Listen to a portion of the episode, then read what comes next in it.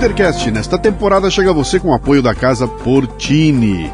Localizada num bairro no Botafogo, no Rio de Janeiro, a Casa Portini possui uma estrutura de alta qualidade. Aliás, Portini sou eu que falo, né? Eles lá eles falam assim, é, é Portini. Casa Portini. É uma estrutura de alta qualidade para receber eventos privados ou corporativos num ambiente exclusivo e acolhedor. Treinamentos, reuniões, workshops, jantares e degustações podem acontecer num espaço multiuso. A casa dispõe também de um lindo estúdio de yoga e uma cozinha profissional, perfeita para aulas práticas e produção de vídeos. Visite o Instagram, arroba Casa Portini. Se escreve Casa Porcini com C.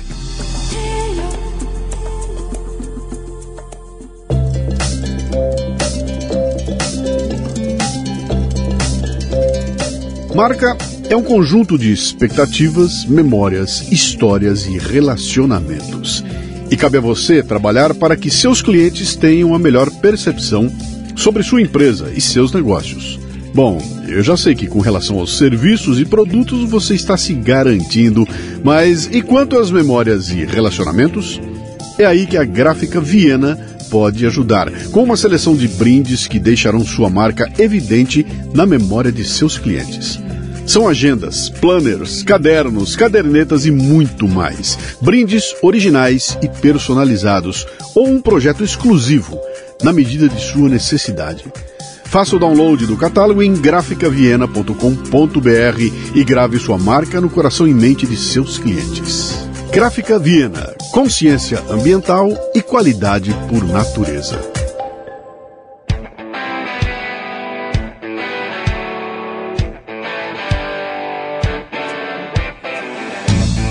Bom dia, boa tarde, boa noite, bem-vindo, bem-vinda a mais um Leadercast, o podcast que trata de liderança e empreendedorismo com gente que faz acontecer. No episódio de hoje temos Celso Greco, um velho conhecido que, do mundo da propaganda e da promoção, parte para trabalhar com temas como desenvolvimento social e propósito, já tendo ajudado centenas de organizações sociais e empresas a desenvolverem programas e projetos que transformaram vidas. Celso atuou em países como Inglaterra, Portugal, África do Sul, Estados Unidos e Jamaica. Em 2008, recebeu o prêmio Vision Awards, em Berlim, entregue pelo ganhador do Prêmio Nobel da Paz, o professor Muhammad Yunus. E em dezembro do mesmo ano, foi homenageado na sede da ONU em Nova York. Uma conversa leve sobre convicção, conveniência e constrangimento. Ouça que você entenderá. Muito bem, mais um Leadercast. Este aqui, cara, tem uma história antiga, que vai 30 anos já, cara. Ah, tem. Deve tem, ser. Tem deve 30 ser, anos. Deve, deve, ser por aí 30 anos, né? Tem. Eu sempre começo mostrando, dizendo como é que a pessoa chegou aqui. O nosso caso aqui é antigo, a gente trabalhou junto. A gente vocês vão entender aqui na, no correr da, da conversa, mas eu estava aqui essa semana prescrutando a minha meu caderninho de endereço, falei, pô, tá na hora de trazer a figura aqui, cara. Então, eu começo sempre com três perguntas, que são as fundamentais. Essa você não pode errar, o resto você chuta à vontade, tá? é seu nome, sua idade e o que, que você faz.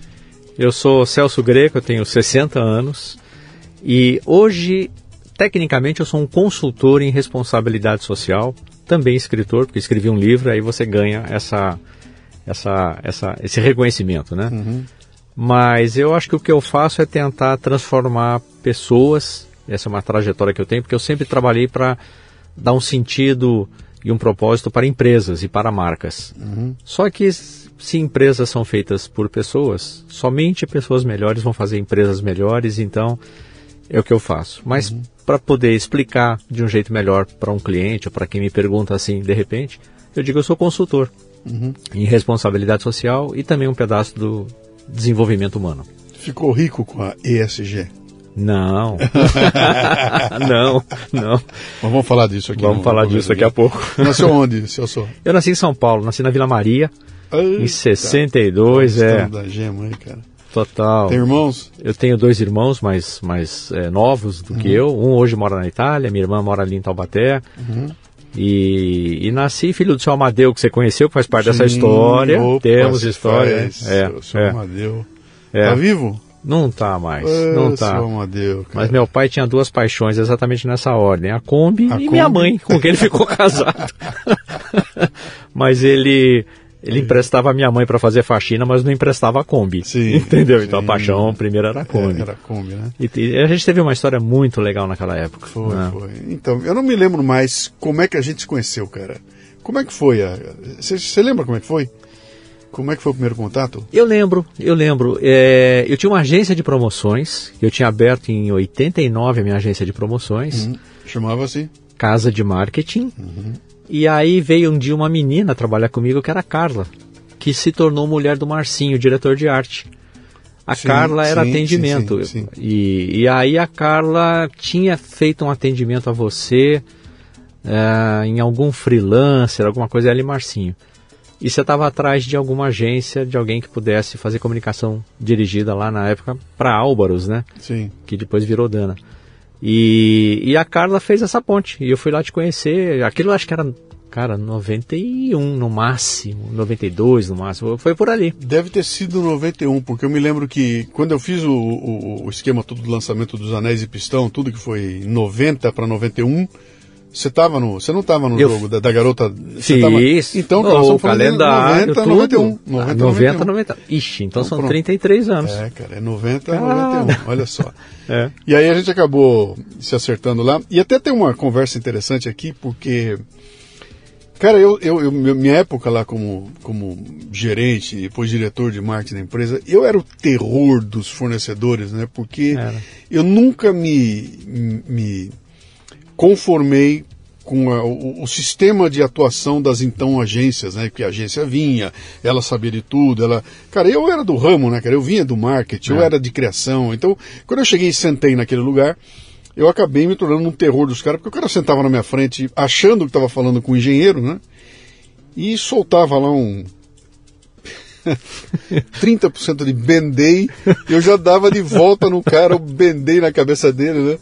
Quem tá ouvindo a gente aí, por favor, depois vai no Google lá, vê se descobre o que é bendei, o cara nem vai saber o que era, né? Mais tarde o tio explica. Cara, eu pegava, eu pegava o conta-fios e ia olhar a impressão, cara, os negros, mil, entrava o cara com uma proposta de arte, lá eu já destruí o cara, né, porque, cara, eu tinha, não que eu fosse o melhor do pedaço, mas eu, eu, eu sabia o que tava falando, né, Ah, e quebrei pau com um puta monte de, de, de, de- de fornecedores, mas alguns a gente acabou acertando, né, é. e eu consegui, com o tempo, desenvolver uma, um, um hall de fornecedores muito legais. O Elder na casa de vídeo, com as pessoas, Foi. muito legal. Você, Foi. o Manuel Chique, Sim. produzindo a- o material de, de conteúdo para nós, né? Então, teve várias, vários momentos que foram legais. E com você a gente acabou se acertando, porque teve lá uma, teve uma conexão ali, né? De, cara, a tua agência não era uma caixa preta, É. né? A gente É. pôde entrar, pôde se, fazer ela se moldar ao que a gente queria.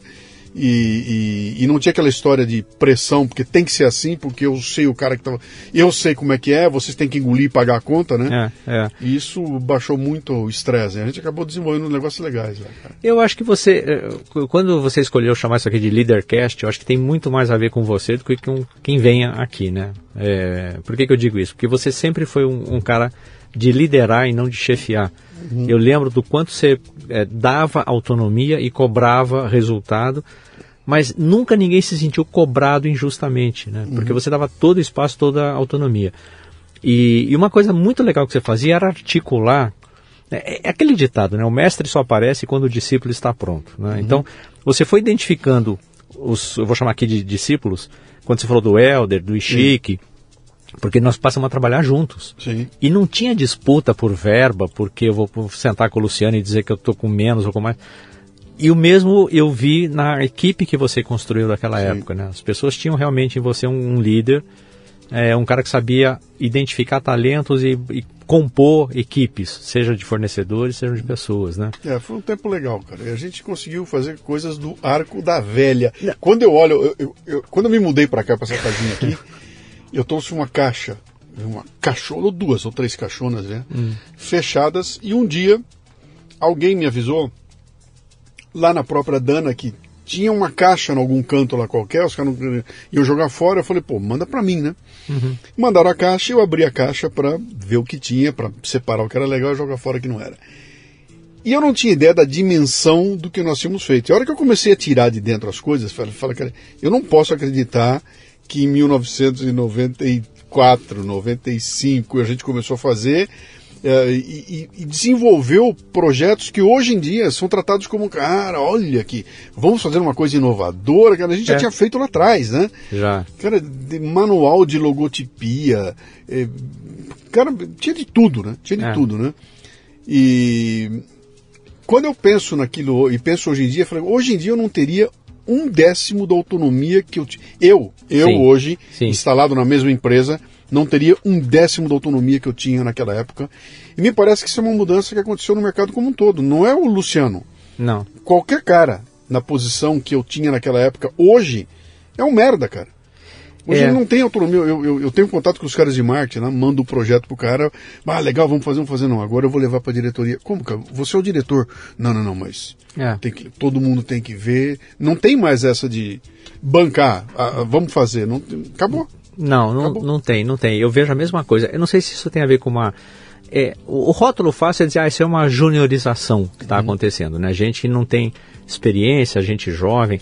Mas seria uma injustiça dizer, ah, é isso, né? Porque é a roda da vida girando. Né? Uhum. É natural que as pessoas estejam é, adentrando o mercado de trabalho, crescendo nas empresas e de, de supervisor virando gerente, de gerente, de diretor, ou seja o que for.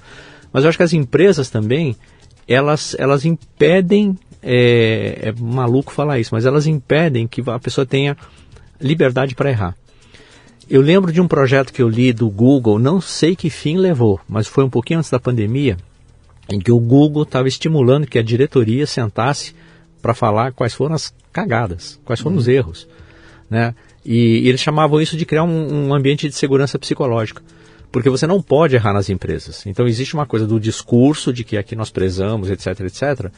Mas, cara, no segundo erro você está na marca do pênalti. E Sim. no terceiro você, você é chutado. Não, não, tem jeito. Ninguém arrisca mais, né? Não... Ninguém arrisca mais, ninguém arrisca mais. Parece uma coisa que eu falava para os meus filhos quando eles eram novos, né? E a frase não é original, mas ela é muito verdadeira, de dizer assim, ó, não deixa a escola atrapalhar seus estudos. Uhum. Hoje é dizer assim, não deixa a empresa atrapalhar o seu desenvolvimento, o seu talento.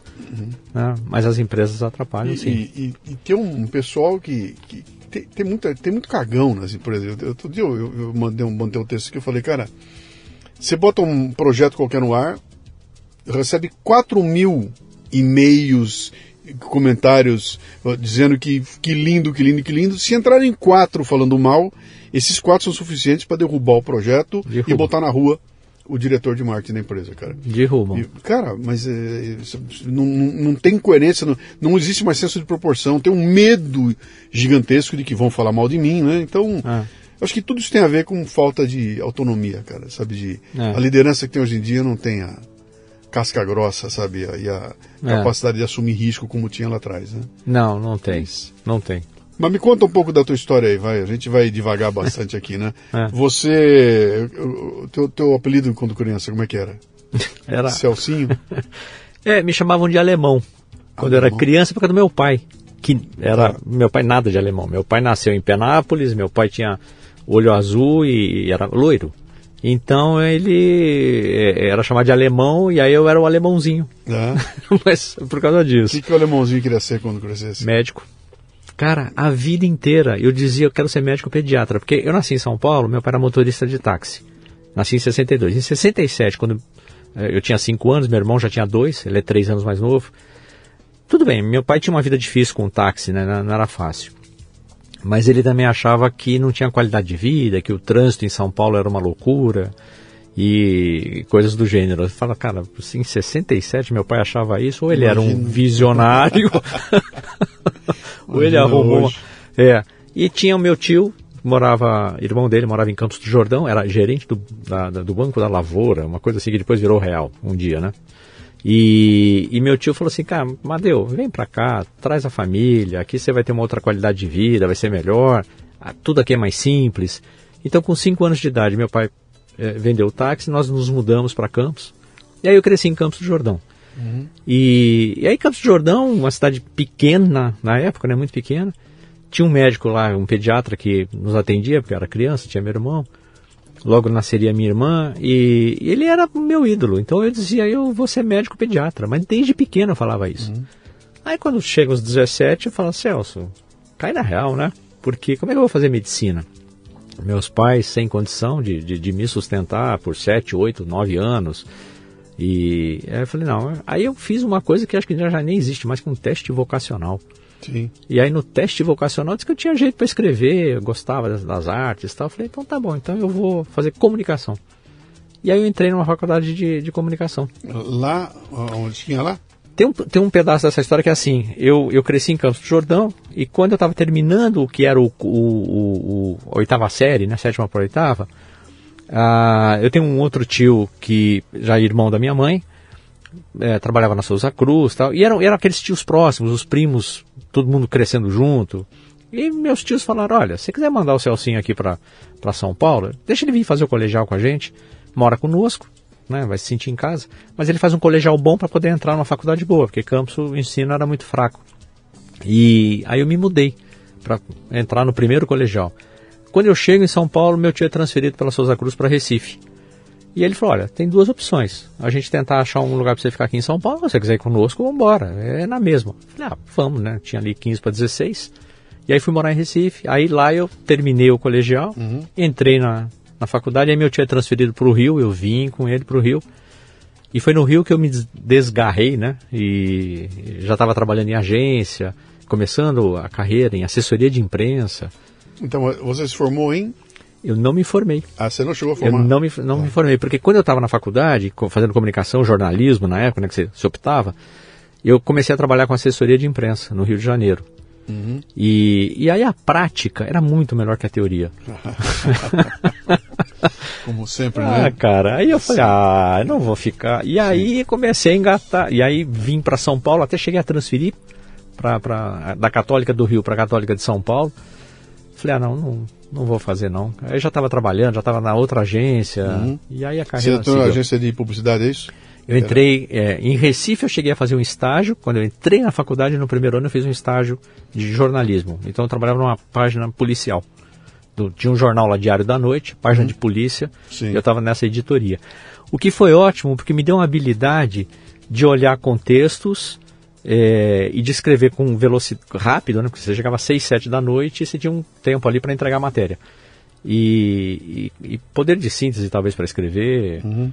Então, aí isso foi lá. Quando meu tio é transferido para o Rio de Janeiro, eu consegui entrar numa agência, Norton Publicidade na época, de assessoria de imprensa. Eu era o departamento que podia, porque não tinha diploma. Sim. De jornalismo, não, não, não poderia fazer outra coisa. E, e, na assessoria de imprensa, na Norton Rio, eu consegui uma vaga na Norton São Paulo. Aí, aí eu comecei a morar sozinho. Em 84 eu estava já é, ganhando meu salário, morando num apartamento ali no Butantã, uhum. sozinho, né? Já. Quando é que você começou a enxergar um modelo de de agência que era a Casa de Marte, que era um modelo diferente, não era uma agência de publicidade. Não. Era uma agência de promoção, né? Ela envolvia coisas que não era é. É, como é que é ganhar dinheiro publicando anúncio, é, ganhar dinheiro com comissão de publicação de anúncio, é, né? É. Era uma outra pegada. O que foi que abriu teu olho no meio do caminho? Eu, olha, eu diria que foi ter morado dois anos na Inglaterra, porque num determinado momento eu estava transferido pela Norton Rio para Norton São Paulo. Mal eu cheguei, um dia eu estou lá, eu era do departamento de atendimento da conta da Nestlé. E aí um dia um amigo, que era colega, tinha uma equipe Nestlé, né, na, na Norton, ele saiu na hora do almoço, voltou três horas da tarde, falou assim, ó oh, Celso, eu fui fazer uma entrevista de um emprego aí, e, e aí nessa entrevista eu achei que não é para mim não, mas eu indiquei teu nome. E aí os caras me chamaram, era a Decimone Associados, a Decimone me chamou, e aí eu fui lá, e eu era para ganhar o dobro do que eu ganhava na Norton. Aí eu falei, ah, eu vou pelo salário, nem sei o que, que é direito isso. Mas a Decimone, na época, foi uma das pioneiras da comunicação dirigida, né? Sim, que não já, era propaganda. Sim, ela é. já teve essa. Já, eu me lembro dela, ela tinha essa pegada de. Tinha, Era uma agência de promoção, de ponto de venda, de, é. de uma pancada de ações que eram além da propaganda. E de convenções, sim. e marketing direto, tudo sim. que não era propaganda. Então foi lá que eu falei, cara, isso aqui, putz, eu gosto disso, né? Gosto porque você faz e faz ao vivo. Uhum. Não tem essa coisa de fazer hoje para daqui a duas semanas, pós-produção, vai pro ar. Era tudo ali ao vivo. Então tinha uma adrenalina que eu gostava muito, especialmente a adrenalina do fazer e de olhar o resultado, né? Então Sim. quando você conseguia fazer o show acontecer, a convenção, a emoção, a emocionar, você olhava ali, você vivia aquilo, né? Acho que é parecido com um artista que grava um videoclipe, depois vai pro ar, ou o artista faz um show no palco. Uhum. Então eu me sentia nesse papel do palco.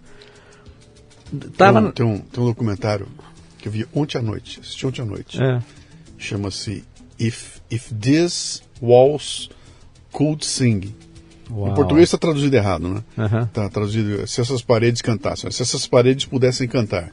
A filha do Paul McCartney fez um documentário sobre o Abbey Road Studios lá, né? Nossa. E ela conta, durante uma hora e meia, vários estágios do Abbey Road, e o que aconteceu lá dentro. Ela estava lá, ela viveu e traz para conversar. Então aparece lá Elton John, aparece os Beatles, o Paul McCartney, todo mundo lá. E tem uma hora que tem o Pink Floyd. Tá lá o Pink Floyd, os caras contando que eles estavam lá fazendo o disco deles, o- os Beatles fazendo o Sgt. Peppers num estúdio, eles fazendo Dark. Side of the Moon no outro estúdio, né? E aí um deles é, tá dando uma entrevista lá, ele fala o seguinte, ele fala, cara, a gente não acontecia tudo junto, era tudo fragmentado. Então, gravava-se a guitarra aqui, gravava-se, ah, e havia um momento qualquer em que a gente sentava para ouvir pela primeira vez o disco pronto. E ele falou, falou, cara, a hora que eu sentei no estúdio e escutei pela primeira vez o vídeo, talvez tenha sido a maior experiência da minha vida. O vídeo não, a- a- o disco, né? Que eu ouvi pela. Então a gente, é é mais ou menos o que você falou, quer dizer, eu tenho uma folha de papel em branco, a gente vai compondo coisas aqui, né? Então, olha, vai entrar aqui, vai ter a recepcionista é assim, o cara da apresentação é assim, a decoração é assado, vai ter eh, isso e aquilo, vai ter um impresso assim, a comida vai ser assim, vamos trazer as pessoas. Quando chega na hora e acontece aquilo tudo que estava no papel, Cara, isso é uma cachaça, né, bicho? Pega a gente. E eu me lembrei disso porque ele falou isso ontem e me marcou muito. Ele dizer, cara, a hora que a gente sentou e ouviu nós todos pela primeira vez tudo junto, é uma experiência inigualável, né? Que acho que é isso que a. Isso é, a, é, a, é, a, é a adrenalina, né? É, é de, de fazer evento, né?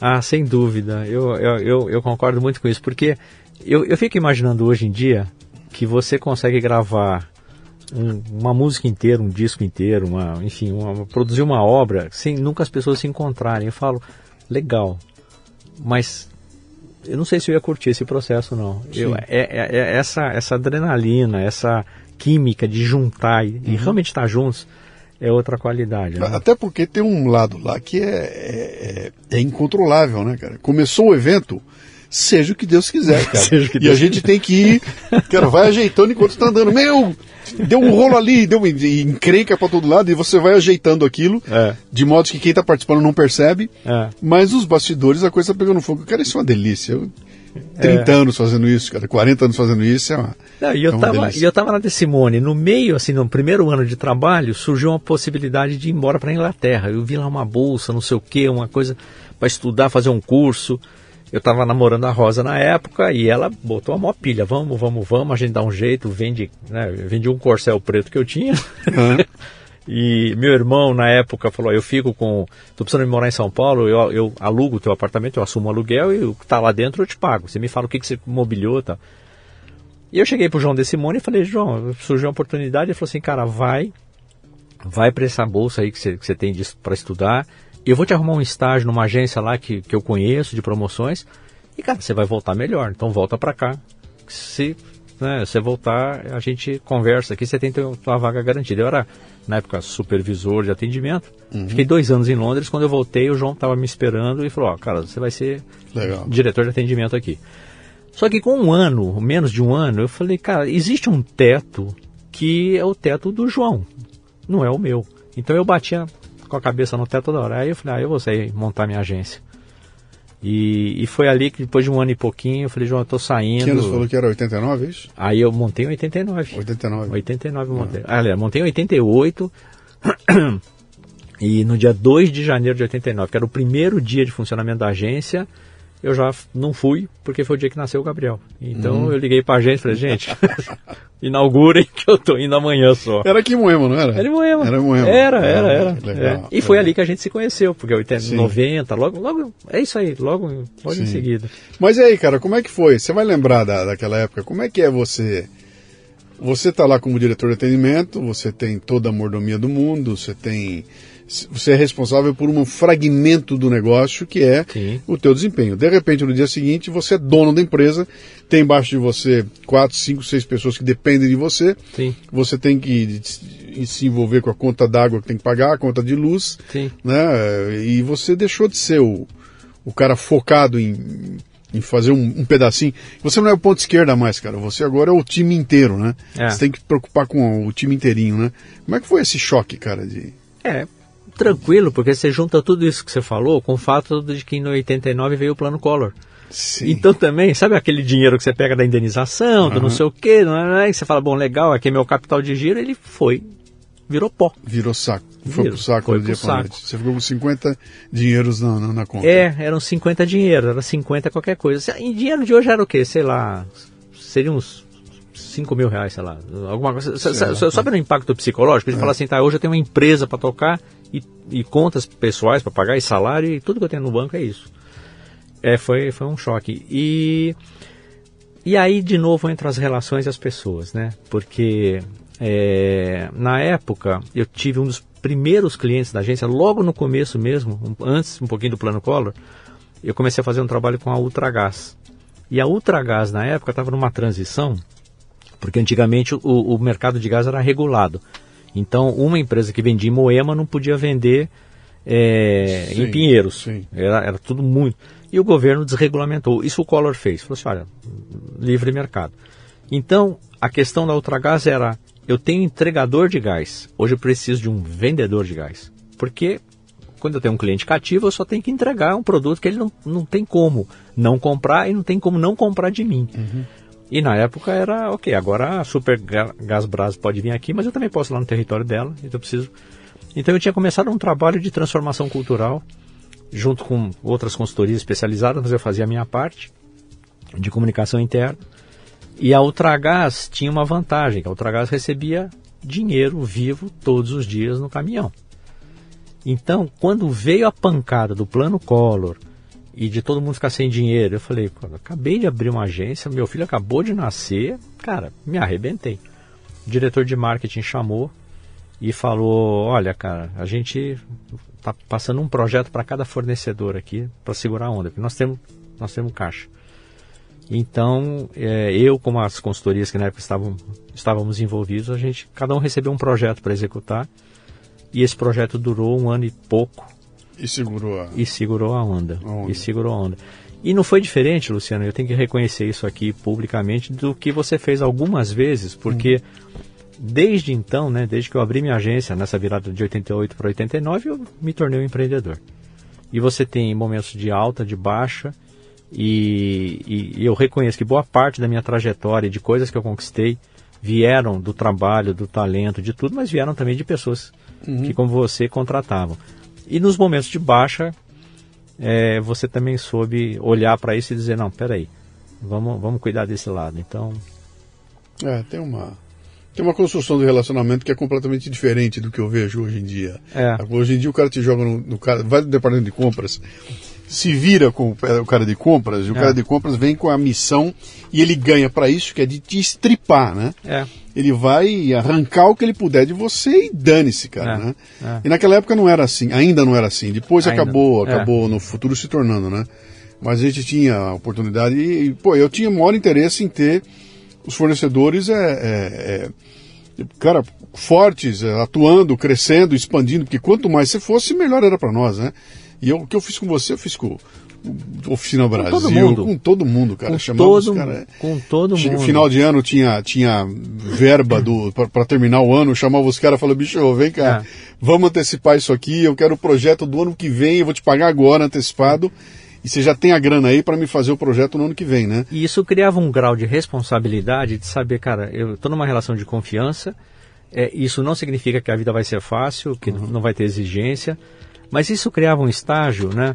É, que, é, que é você sair da fidelidade para a lealdade. Porque é, é, que nem programa de milhagem. Ah, por que, que eu tenho da Gol? Ah, eu sou programa de fidelidade da Gol. Porque eu tenho uma troca comercial ali que me dá mais benefícios. Mas se um dia a Latam melhorar muito dela, eu vou dizer, ah, eu vou migrar ah, minhas milhas. Sim. Isso é fidelidade. Lealdade, cara, você não negocia.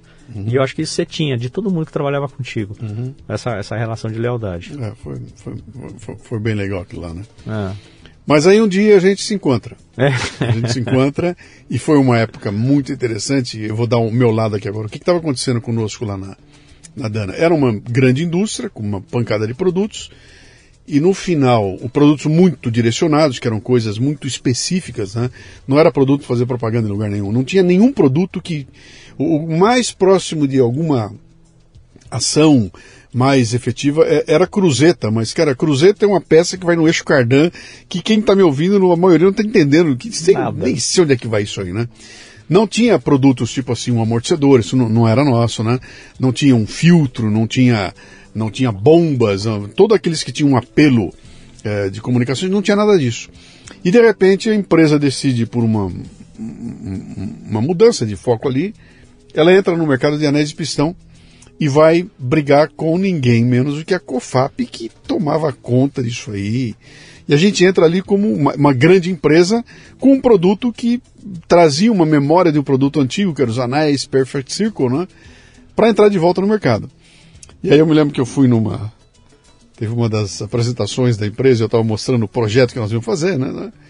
E aí eu botei um quadrinho na parede lá mostrando que era nós contra o Mike Tyson, né? Entrar no palco e dizer. Aí eu mostrei a estrutura do meu concorrente. Falei, cara, olha o que a Confap tem.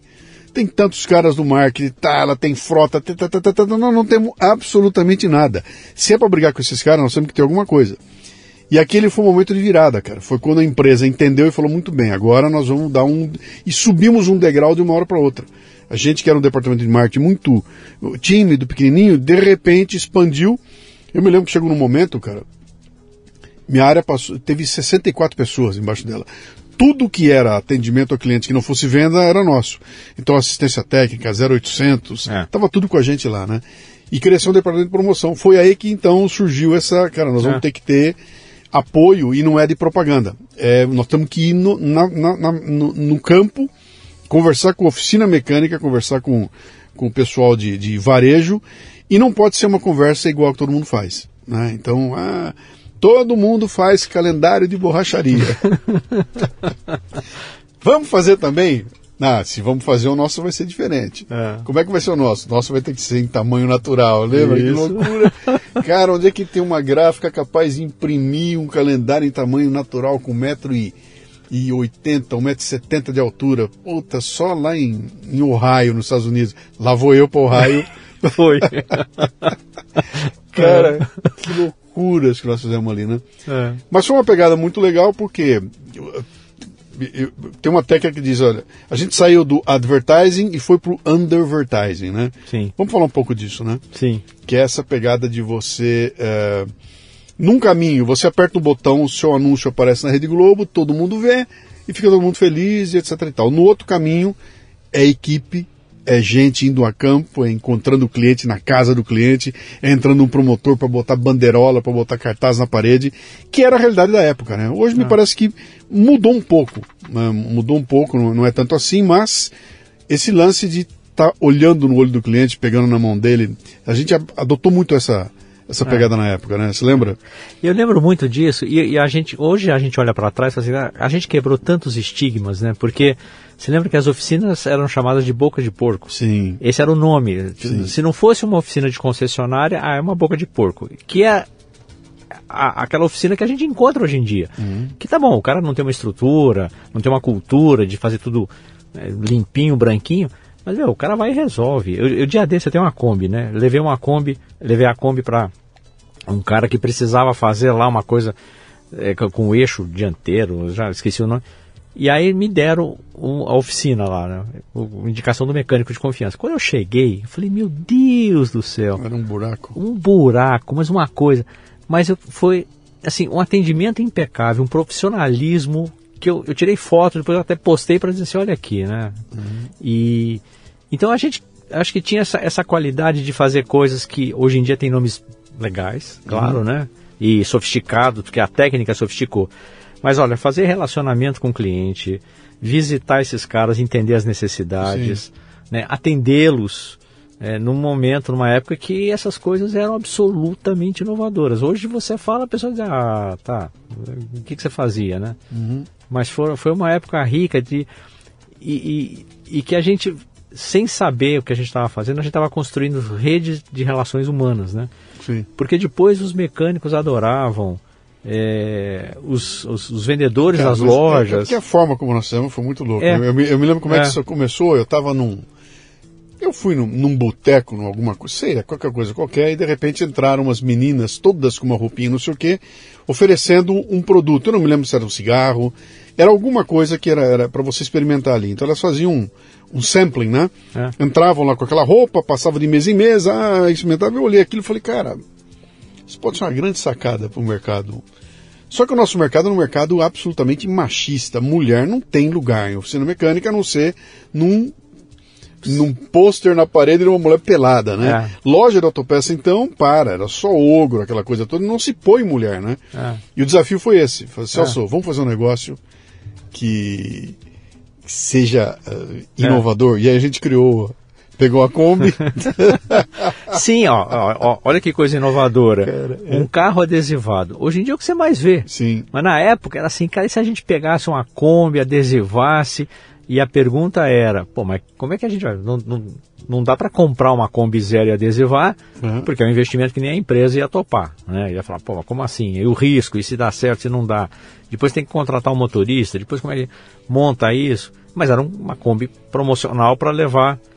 E aí eu falei pro Luciano, falou, ah, eu conheço um cara aí que tem uma Kombi meio velha, se der um tapa nela vai ficar bacana, mas ele topa pintar, adesivar, faz qualquer coisa. E ele falou, ah, legal, quem que é? Falei, meu pai.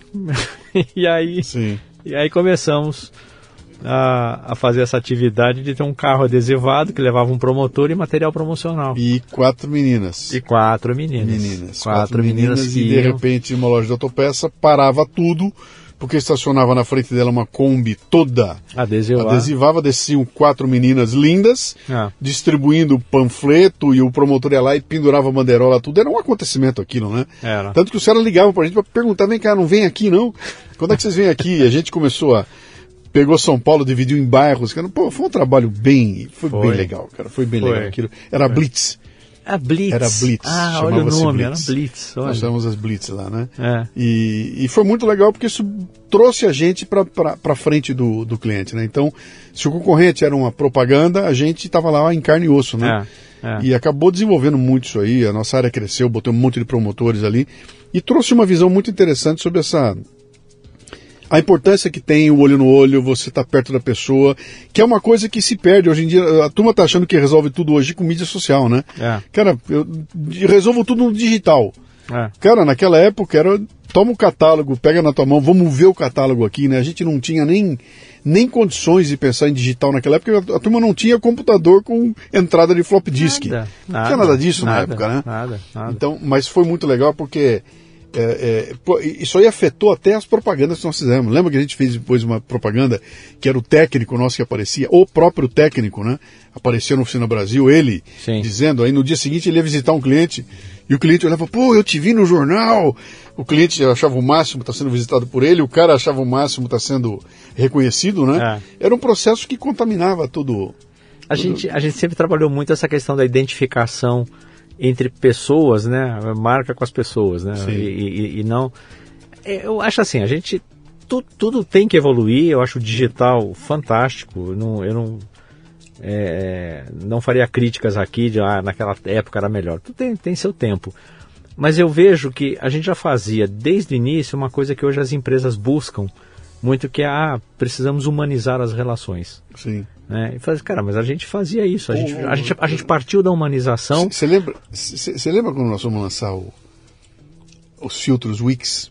Sim. Quando eu chamo Wix no Brasil, é- Wix é W-I-X. Isso. A empresa no- norte-americana, então via os produtos com a marca de lá. Chegava no Brasil, Não- o não produto podia. Spicer, pô, a turma falava Spicer, né? É. O- o- Anéis de, de- de pistão Perfect Circle, era um horror. Quando chegou o Wix, então, que era um. Meu, como é que nós vamos botar um negócio chamado VIX? É. Ninguém vai entender essa coisa. E a gente começou a trabalhar na, na- na comunicação O único filtro que você pede sorrindo. Exatamente, cara. Porque, ó, não era, nem, não era nenhum, nenhuma característica Não. técnica que a gente usou. A gente botou. Você, pra Era- falar o Wix, você vai ter que sorrir. É. Você fala Wix e É o dá um jeito- sorriso. era né? um jeito de boca, Sim, então.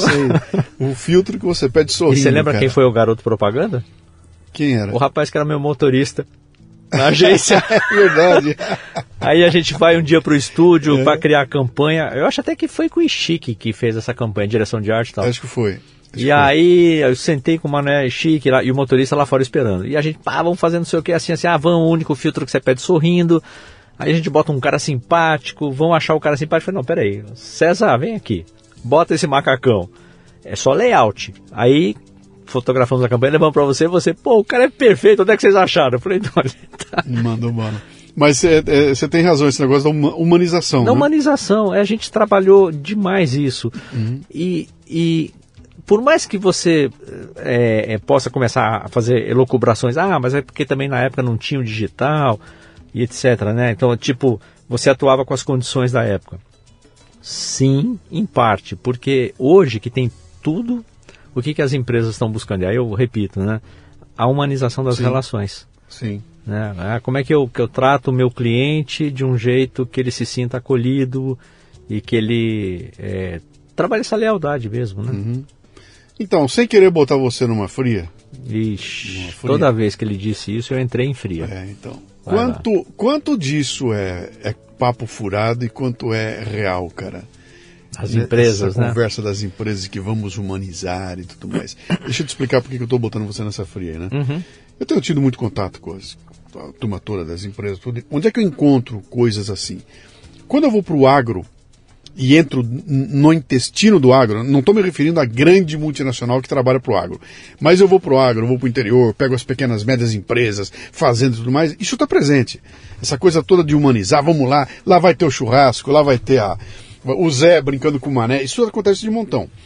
Quando eu vou trabalhar com as empresas que são as grandes, né, que estruturadas e tudo mais, cara, isso é uma conversa linda, uhum. maravilhosa, uhum. mas no dia a dia, cara, é um, é, uma, é, um, é um moedor de carne aquilo, cara. Não tem por onde. Os caras querem resultado e essa conversinha toda de, de uh, foco nas pessoas é papo furado, cara. Uhum. Você botar uma escala de prioridade nas empresas, o RH, talento, tá lá em número 10. E, e é assim.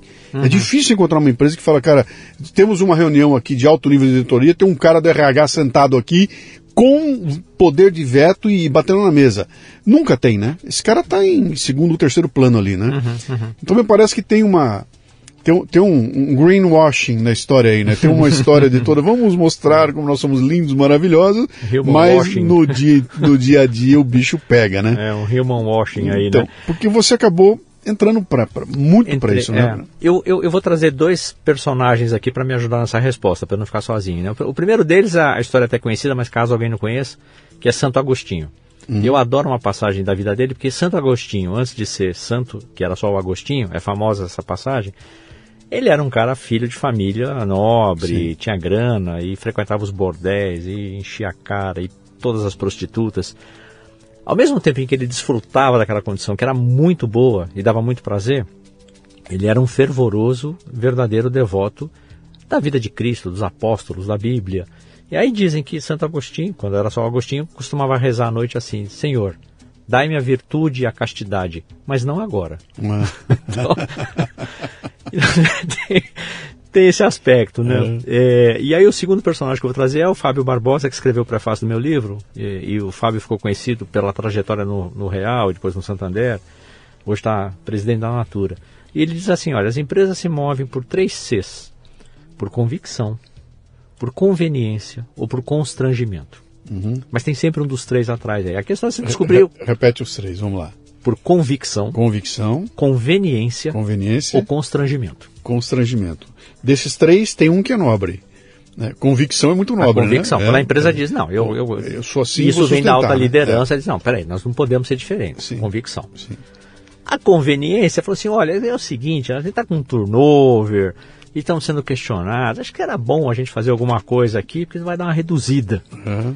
E constrangimento é quando assim, cara, tá todo mundo. Tá ficando feio. Tá ficando feio. É. Agora pegou, agora. Mas, mas tem um drive por trás disso, né? É, e como toda pirâmide, a convicção lá no, no, no topo, realmente é o topo, é a ponta né, da pirâmide. Não são muitas as empresas que legitimamente vão na convicção. Até porque existe uma dinâmica hoje das empresas terem os acionistas, e aí o acionista acha tudo.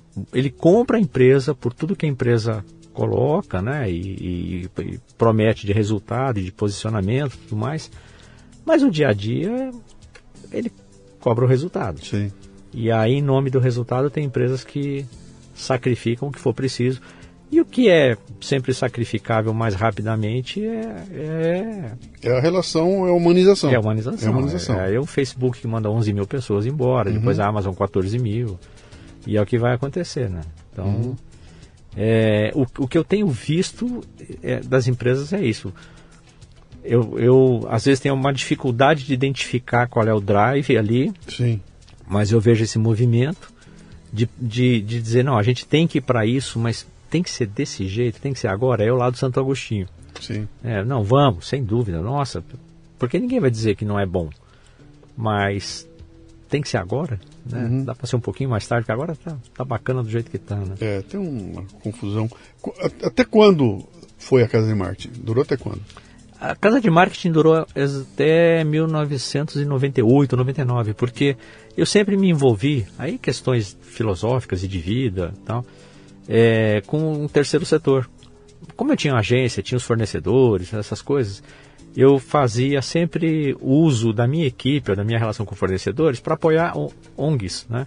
Então, criava cartão de Natal para uma, viabilizava um filminho para outra. Acho que o Helder chegou a fazer alguma coisa de uma campanha de arrecadação para uma organização que a gente apoiava, participava de conselho e tal. Uhum. Aí dizia, cara, o dia que eu ficar rico, o dia que eu vender minha agência, me aposentar, só quero trabalhar com esse pessoal. Porque eles também têm é, produto, né? Só que o produto deles é uma causa, né? Não é? Sim é, que precisa, precisa ser vendido e, e eu quero emprestar meu talento para ajudar essa, esse pessoal.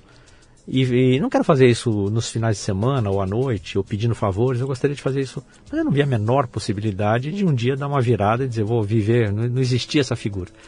Aí começou a acontecer uma situação. Na época, por exemplo, a Pirelli era meu cliente de, de, também de promoções, a gente fez uns lançamentos.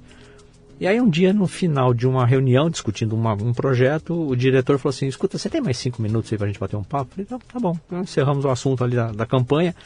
Ele falou assim, agora tem essa coisa de responsabilidade social, o, a matriz lá na Itália está pedindo que a gente escolha uma ONG, uma causa. Você gosta né, dessas coisas de terceiro setor, desse povo, o que, que você acha que a Pirelli podia fazer, hein? Queria trocar uma ideia contigo.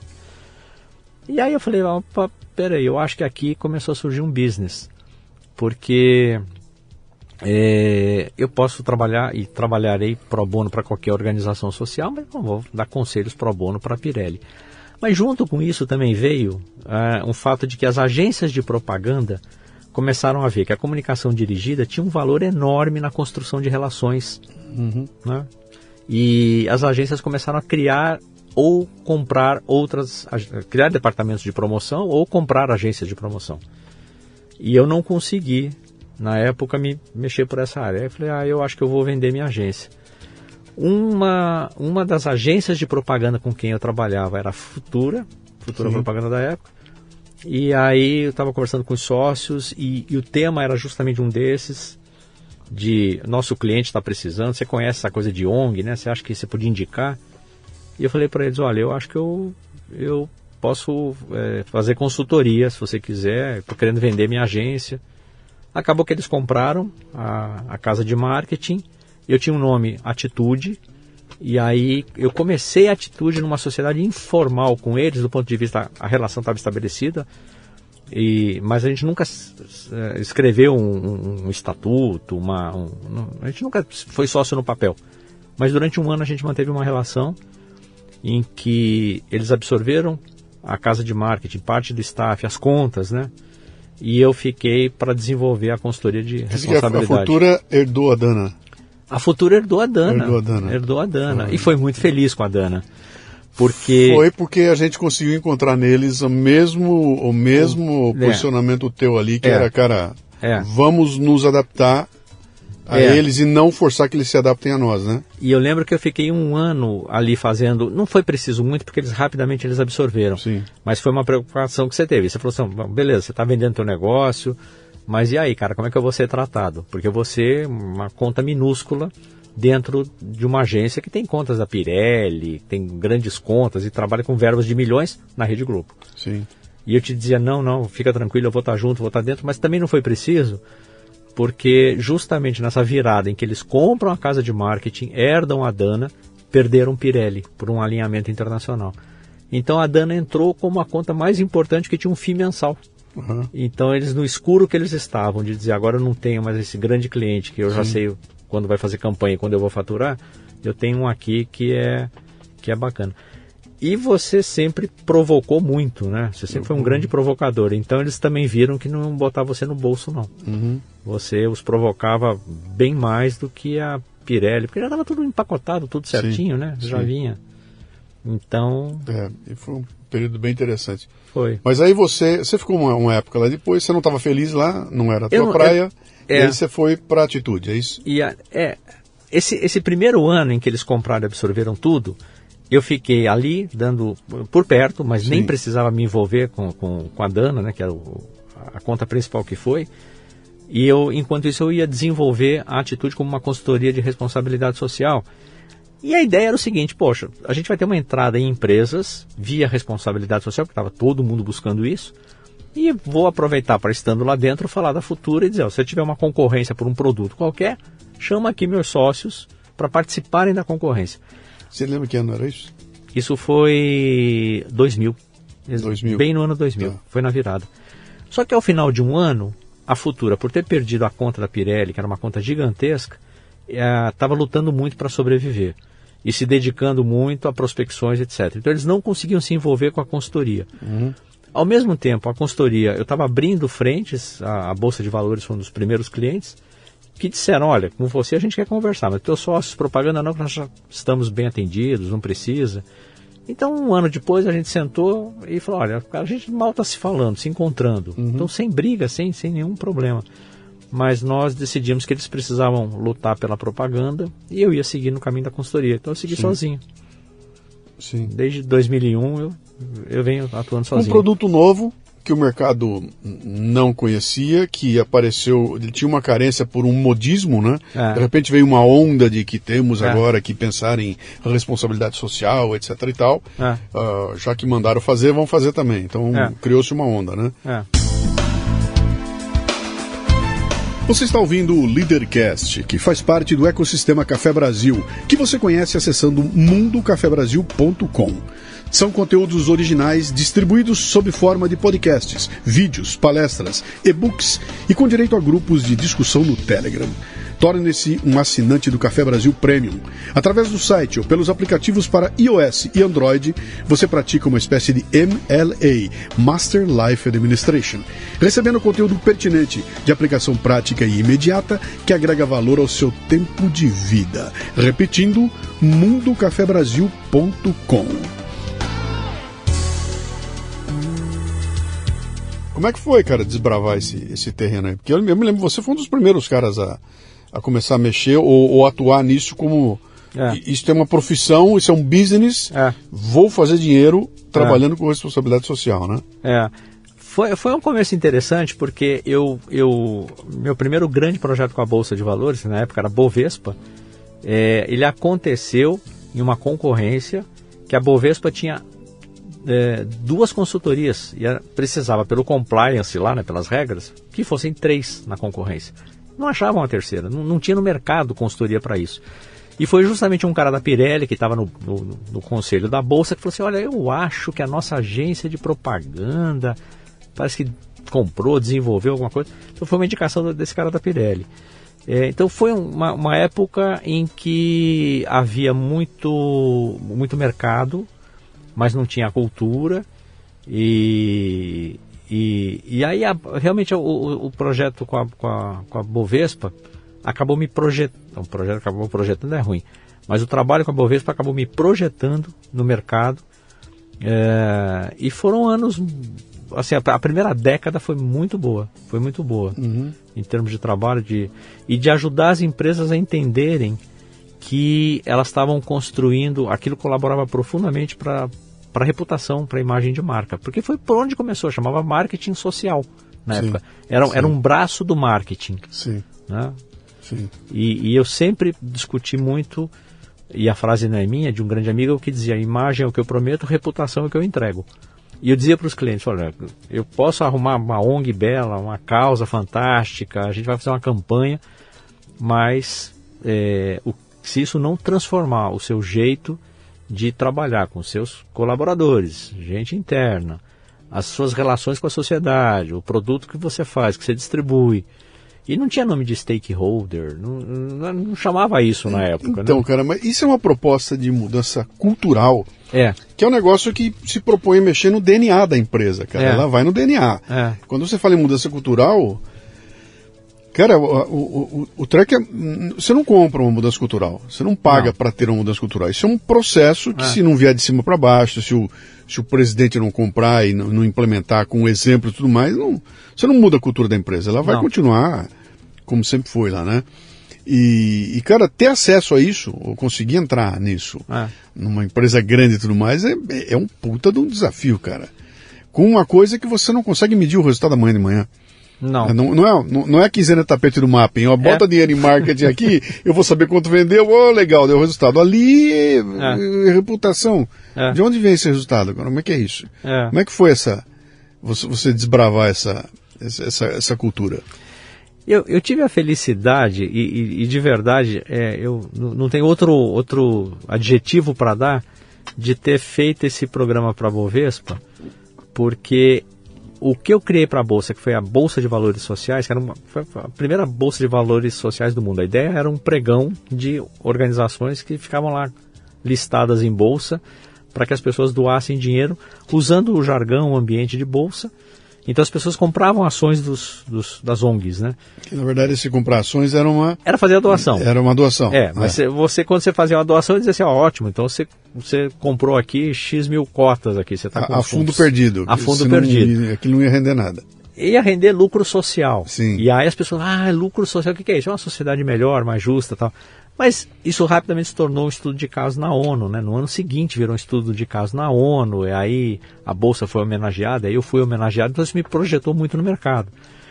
É, então eu era ouvido com muito respeito, as empresas, na época os clientes me chamavam para os projetos, porque eu era o cara que tinha criado a primeira Bolsa de Valores Sociais do mundo, que o Kofi Annan recomendou. O Lula tinha acabado de ganhar primeiro mandato, nos chamou em Brasília, e eu fui lá com o presidente, eu estava de férias na praia em Santa Catarina, me acham, já tinha celular na época, né?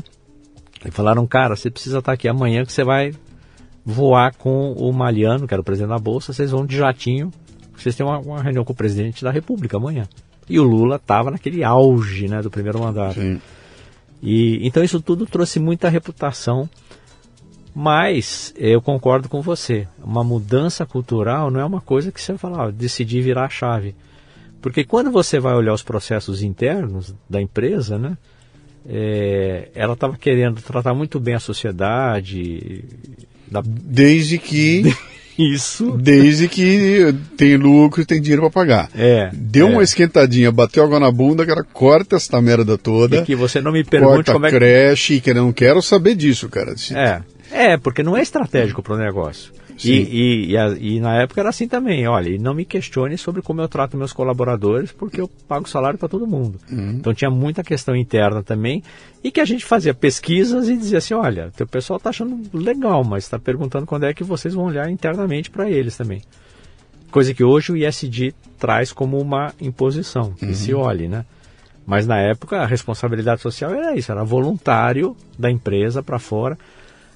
Envolvia, ah, vamos fazer um programa de voluntariado internos para os colaboradores. Vamos, ó, então vamos convocar todos para ir- irem sábado à tarde lá na creche. Fazer um mutirão para pintar as paredes da creche. Vamos. Exatamente, no sábado, Sim. né? Você vai liberá-lo dia de semana? Ah, não, aí não, porque então, o cara tem um compromisso Claro, aqui. tá produzindo, imagina. Então ele, parar. ele que use o tempo dele, abra a mão da família para ir lá deixar a empresa bacana na foto. Né? Isso, isso pegava. Isso sempre foi um tema e eu sempre levantei essas questões para dizer, olha, não vai funcionar por muito tempo não. Você vai ser questionado. Sim, sim, É, sim. é, é. Cara, nos anos 90, isso deve ter sido 93, 94, alguma coisa assim. Eu fiz um curso na Universidade de Michigan, né? Era a- Dana tinha uma Dana University, era o nome dela, né? Lembro. Da Dana, né? E eu fui para lá e teve um curso lá, marketing para executivos, uma coisa assim, era um, era um negócio desse tipo aí. Fui fazer o curso lá, todo ministrado pelo pessoal da, da, da universidade, tudo, e um belo dia, um vice-presidente da empresa vai lá para apresentar o projeto deles lá de, de diversidade. Eu estou falando de 1990 e bolinha, cara, né? Nossa. E eu me lembro do cara, a empresa pegou e publicou uma carta dizendo que tinha que ser aberto para a diversidade e tudo mais. E a hora que o cara foi explicar, ele estava dizendo o seguinte: ele falou, cara, nós temos que prestar atenção que é o seguinte: o, o, os imigrantes estão crescendo muito nos Estados Unidos, né? O pessoal, o, os negros, né? Está aumentando muito essa população, está aumentando o poder aquisitivo desse povo todo. Se a gente não demonstrar para eles que nós temos essa, eh, eles presentes aqui dentro, um dia eles não vão comprar de nós. Eles vão deixar de comprar da gente. Então é bom começar, vamos botar mulher em tudo quanto é lugar, vamos botar imigrante, vamos botar todo mundo aqui para ter uma diversidade, para que quando eles olharem para nós se reconheçam e continuem comprando da gente. Então, o drive não era amor pelo ser humano. O drive era o seguinte, bicho. Se você ficar tudo com branquinho aí, esses caras não vão comprar de você. Vão rejeitar. Então metam é. a diversidade aí, porque senão é. é. você vai ser rejeitado, né? É. E eu ouvi aquilo tudo e falei, cara, mas então esse discurso todo de amor, né? Ou são todos ah, iguais, os seres ah. humanos, nada, cara. Esse negócio é o seguinte, vai dar resultado. Não. Temos que ter, temos que ter mexicano aqui dentro para o pessoal mexicano lá de fora olhar ah. e falar, vou comprar da empresa que tem mexicanos, né? Então o drive começa tudo torto. Com o tempo ele vai, os caras vão burilando aquilo, vão deixando a imagem bonita, né? Pô, o discurso é lindo, né? Quando você ouve o discurso, hoje em dia então é uma coisa, é uma coisa impressionante. É, quer dizer, o pêndulo foi tão longe que hoje em dia passa a ser a, a, a, sabe, as características de diversidade passam a ser a moeda principal. É. Né? Então, olha, eu estou contratando uma pessoa porque ela tem uma carga de diversidade. Né? Então, tem dois para escolher aqui: tem um branco e tem um índio. Pegue o índio, porque ela... o índio vai botar é. nossa cota de diversidade aqui dentro. Né? É. é. cara, se os dois forem competentes iguais, não tem problema nenhum. A questão é que, de repente, cara, você não tem a competência igual e você passa a escolher é. para cumprir tua cota, né? É. Que de novo é aquela história, cara. Eu tenho, eu tenho então, então, estou sendo medido por um indicador qualquer que dane-se o resto, cara. Eu vou seguir o indicador, né? Então, para chegar a você, a minha empresa já tem 55% de mulheres na direção. Todas por competência? É, mais ou menos. Né? Não é. é. Se for por competência, pô, que tenha 100% na direção, né? É, é. A competência, a meritocracia que devia ser o, mas não é bem assim, cara. Essa coisa fica muito louca, né? É. E, e, acaba se perdendo, né? Você encontrou, você viu essa, essa coisa crescendo ao longo do tempo, né? Você viu esse discurso se transformando em, em, quase que lei, né? É. Como é que isso te preocupou? É, não, assim, preocupava um pouco. É, aí voltando um pouco no que você me perguntou, né? Como é que era desbravar esse esse universo, né? Eu lembro de um, um amigo, Percival Caro Preso, ele contou, ele era, foi vice-presidente de criação da Macan, etc. Tal, e, ele, e ele contou um episódio uma vez que eles anualmente a, a Macan fazia um encontro dos vice-presidentes mundiais de criação para discutirem os clientes, as campanhas, as tendências do mercado para o ano que vem. E ele mesmo, nas palavras dele, ele diz assim, fala, cara, era um encontro de egos, assim, você imagina, eu vice-presidente de criação, salário astronômico, bônus astronômico, primeira classe, tudo pago. Eu e todos os que estavam ali. Uhum. Então eram sempre um encontro de pessoas muito poderosas, de egos, né? E ele falou, aí num desses eventos, a gente ia ter na parte da tarde um cara que iria falar sobre é, games, a gamificação, que estava começando ali. E aí eles, pô, que gamificação, o que, que é isso tal? Mas era aquele evento do, do depois do almoço. Aí, ok, voltaram do almoço, vai chegar o palestrante entra um cara que ele falou assim: imagina um americano ruivo, com a camisa vermelha, calça abóbora, chinelão. A gente olhou e falou assim: é um entregador da pizza, alguém pediu alguma coisa?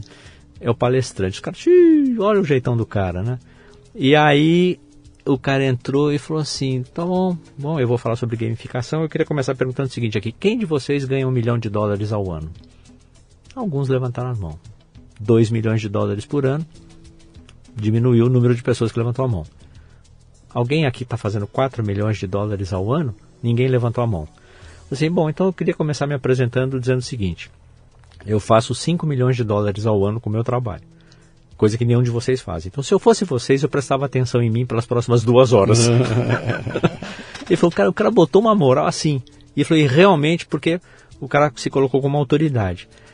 É, eu, tinha, eu tinha esse privilégio de ter a, a, atenção quando eu entrava, porque eu era o cara que tinha criado o projeto único do Brasil, que tinha sido reconhecido da, na ONU sim. e tudo mais. Sim. Mas, é, ao mesmo tempo, é, tinha essa, essa questão de dizer, bom, mas é, você está falando de diversidade, mas, cara, a gente tem que olhar pela competência. Sim. Que eu concordo.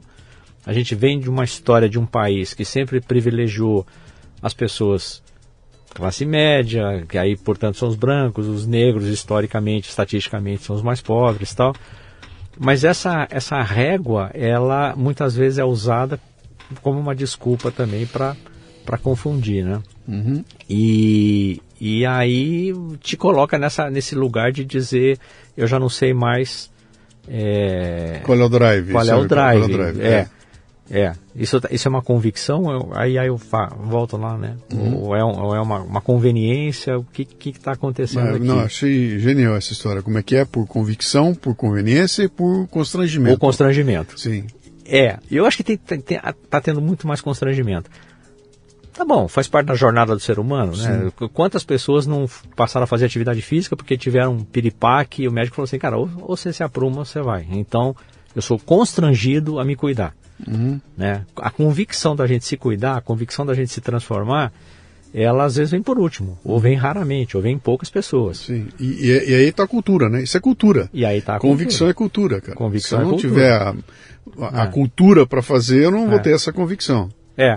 E as empresas hoje precisam trabalhar isso. É muito comum eu conversar é, com diretores de RH que eles, determinados níveis né, de pessoas que eles vão contratar, é, é o próprio diretor quem entrevista a pessoa, em algum momento ele conhece o candidato. Ele fala assim, olha, eu ouvi de mais de um diretor de RH, ele, frequentemente eu sou entrevistado. Porque o cara vem para cá dizendo assim, por que, que vocês querem me tirar de onde eu tô? Sim. Me convença que vale a pena ver. Como é que vocês tratam, né? Então, eu acho que eu acho que existe uma possibilidade da gente apostar que uma outra geração, uma outra cultura vai entrar diferente no mercado de trabalho. Mas é, eu, eu acho que nós vamos passar por uma por um. É a história do pêndulo. Né? É. O pêndulo saiu de um lado, vai bater do outro, ele tem que é. ficar no meio. É. E ele vai bater do outro lado, nós vamos ter um desastre aí, cara, porque uh, vai estar tá todo mundo tão encantado com cumprir essas metas que vai esquecer que tem que dar resultado. É. E, e a gente já está vendo isso acontecer de certa forma, né? Tem algumas é. bolhas estourando por aí, onde você fala, bom, tá legal, tá tudo lindo, maravilhoso, mas cadê a grana? E sem grana as coisas não vão. E, aqui, e a grana não crescendo. Nunca é um ano que vem menor do que esse ano ou igual a esse ano. É sempre tem que haver um crescimento, né? Que isso aí é, é infinito, né? E, e, se esse crescimento não vier, cara, e eu acho que vai ser difícil ele vir sem você privilegiar competência, é. sabe? Sem contar que olha, ou, ou, ou é classe A, é. ou é gente classe A, ou não tem, né? É, é. E, e aí você pega exemplos, cara, você pega uma, por exemplo, uma quem pensa assim, Ambev é uma empresa que tem essa visão, cara. Aqui ou é classe A ou não tem. Tanto que é a, a empresa que mais faz bilionário na, no Brasil, né? Ah. E tem aquela história, cara. Ou você vem para cá disposto a, a, mover montanhas, ou não vai fazer acontecer. Mas a Ambev é a mesma empresa que é dona das Americanas e que tem que explicar um rombo inexplicável, né? Então tem um, tem um desequilíbrio gigantesco aí que eu é. acho que faz parte dessa arrumação. O caminhão está chacoalhando é. e as coisas. Então acho que ainda a gente vai ter um bom chacoalho aí até. E, e, e, e fora os paradoxos, né? Porque o paradoxo da sustentabilidade também uhum. é consuma menos. Mas a empresa vai te dizer isso? Hum, compre menos camiseta? De jeito não, nenhum. né? Então, isso é um dilema. Pelo porque... contrário, eu vou fazer minha televisão quebrar.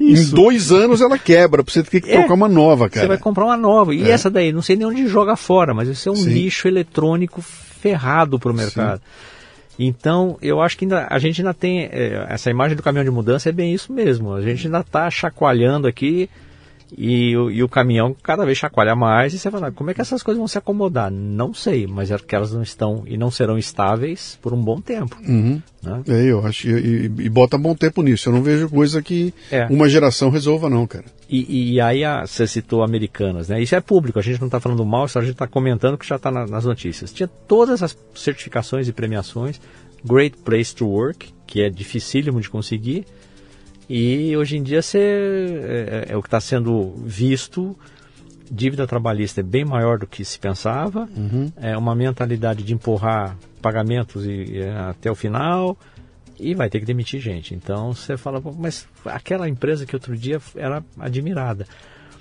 E, e, não, ah, e a gente também fala, a gente trata como questão americanas, eu acho que não é uma questão americanas, eu acho que é uma questão de um modelo eh, empresarial.